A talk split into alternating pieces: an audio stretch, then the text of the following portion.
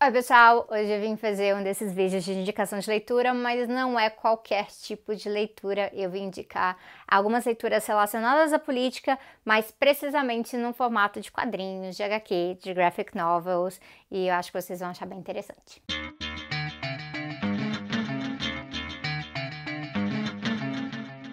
As duas primeiras indicações que eu quero fazer são duas biografias. a primeira é essa aqui, que é uma biografia do Marx, ela existe em português no Brasil, pelo selo Barricada da Boitempo. E eu gosto muito, é muito fofinha, é muito coloridinha tem um certo humor ácido no meio dos quadrinhos, assim, há umas questões relacionadas a dilemas pessoais do Marx mesmo, e também como ele estava chegando a certos conceitos, aos seus debates políticos, é uma sessão em que ele vai entendendo como é que, ah, como é que o capitalismo funciona, como é que o valor é gerado, a parte dele se debruçando sobre estudos, os dilemas de ter que ah, lidar com os debates políticos bastante polêmicos da época também, então, assim, é bem legal e os desenhos em si, eles são engraçadinhos. Uh, tem, um, tem um humor também na própria ilustração. É bastante acessível. Quando me perguntam, ah, uma biografia do Max é acessível, acho que não fica mais acessível do que isso, né? É algo que mistura um pouquinho de história com ficção e é divertido. Uh, e eu já usei, inclusive, até em sala de aula, passando para as pessoas. E é fofinho, gente. Acho que me, me conquista por isso também.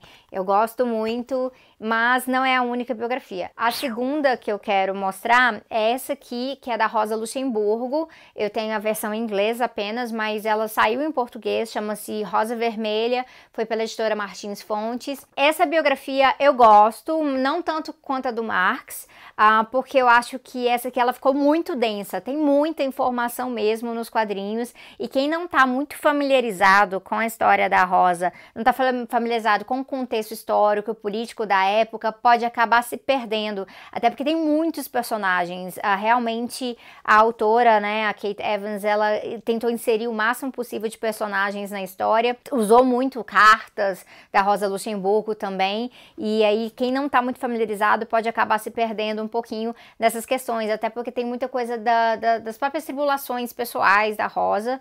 Eu, particularmente, não sou muito fã da parte em que tem assim as cartas mais românticas dela, parte dos romances dela não me interessou muito em ver isso abordado aqui. Eu acho que inclusive teve um peso exagerado na narrativa que é apresentada, coisas dela assim com Kostya Zetkin, ah, não, não me interessou tanto, mas ah, tem coisas interessantes sobre como é que ela estava gerando conceitos, os seus debates políticos. Então isso é inserido no meio da história também.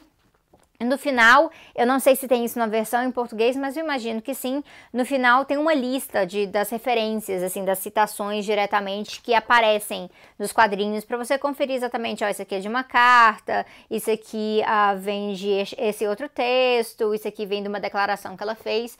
E é interessante por conta disso. E Rosa Luxemburgo é uma pessoa que eu acredito que todo mundo deve conhecer tanto seus escritos como a sua história de luta, porque ela foi ah, assassinada ah, covardemente, então é importante que a gente saiba disso também. Terceira indicação é esse livro aqui, chama Shondaro, ah, foi publicado pela editora Elefante junto com a Fundação Rosa Luxemburgo, e esse aqui eu acho que dá até para crianças, porque é muito, muito acessível, as ilustrações são muito bonitas e a história é acessível, a linguagem é acessível e é algo que tem tudo a ver com a nossa realidade atual, porque é sobre a luta indígena, a luta do povo guarani, ah, relacionada a questões de desmatamento, sendo expulsos da sua terra, ah, dos seus territórios, violência, a busca por tentar trazer algum tipo de exposição para o que está acontecendo, para as pessoas se conscientizarem. E tem tudo a ver com o que está acontecendo no Brasil hoje, né? Inclusive, tem um momento aqui na história que eles falam de Yanderecó, que é o modo de vida, né? A, a história do modo de vida guarani, é algo que a gente mencionou, eu e Thiago, no vídeo sobre o bem viver. Então, eu acho que ficou bem interessante e, sei lá, eu acho que a partir de uns 8, 10 anos já é algo que dá para ler e também pra gente, porque é uma história que humaniza muito essa questão da luta indígena, que é uma luta que também nos contempla. É importante que a gente entenda isso. Os outros dois que eu vou mencionar são duas versões diferentes do Manifesto Comunista em quadrinhos. O primeiro é essa coleção aqui, que eu já tinha, uma coleção que existe em inglês, eu acho que não existe em português, e até hoje eu não tenho a parte 4. Então, é, essa é uma parte que não, que não me deixa muito feliz. Mas a parte 1 é sobre o materialismo histórico, a parte 2 é sobre a burguesia, e aí a parte 3 é sobre o proletariado. E é uma série de quatro e eu não tenho quarto. Mas quem sabe mais pra frente. Uh, eu comprei na época que eu morava no Canadá, então não tenho tanto acesso aqui. Uh, apesar de estar separado né, em todos esses volumes, a gente encontra que dentro do, do, de cada um dos volumes tem mais uma separação. Sempre tem uma introduçãozinha, uma questão assim histórica mesmo, não tem muito texto, não se escreveu muito, são imagens realmente contando a história na primeira parte, e depois eles entram na questão concreta do próprio texto do manifesto.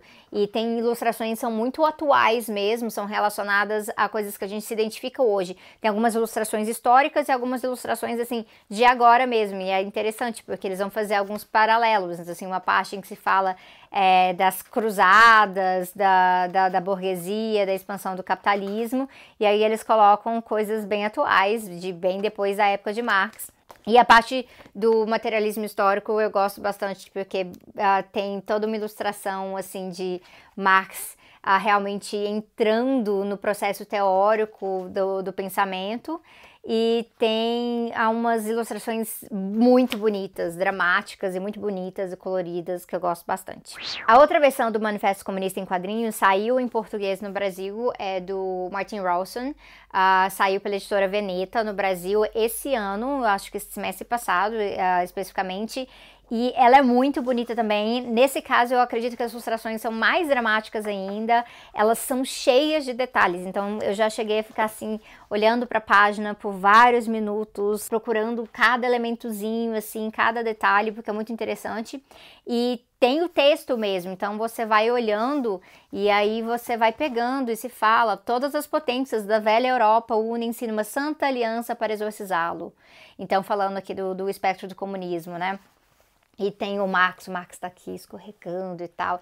É muito legal. Tem uma introdução do autor, a introdução do autor é um pouquinho polêmica, ele meio que bate de frente com algumas vertentes do marxismo, então é quase uma mini cruzada contra alguns tipos de marxistas, meio polêmica, é uma escolha do autor e tal, mas uh, acaba que é bem legal mesmo o que a gente vai encontrando dentro e tem algumas ilustrações assim com metáforas belíssimas no sentido de realmente transmitir coisas que às vezes você não veria simplesmente lendo aquelas palavras. Então, uh, fica a dica desse aí também. Essas são as indicações de hoje, bem simples, bem diretas, e eu espero que vocês gostem. Depois dá uma olhada que tem descrição, tem código de desconto, essas coisas todas na descrição mesmo. É isso. Se inscrevam, deem seu like, comentários, recomendem outros quadrinhos também. Eu tenho vários outros aqui, mas eu escolhi esses especificamente hoje. E mas deixem as suas recomendações porque eu acho que é sempre muito acessível, é gostoso de ler algumas coisas nesse formato. É isso, pessoal. Eu vejo vocês em breve.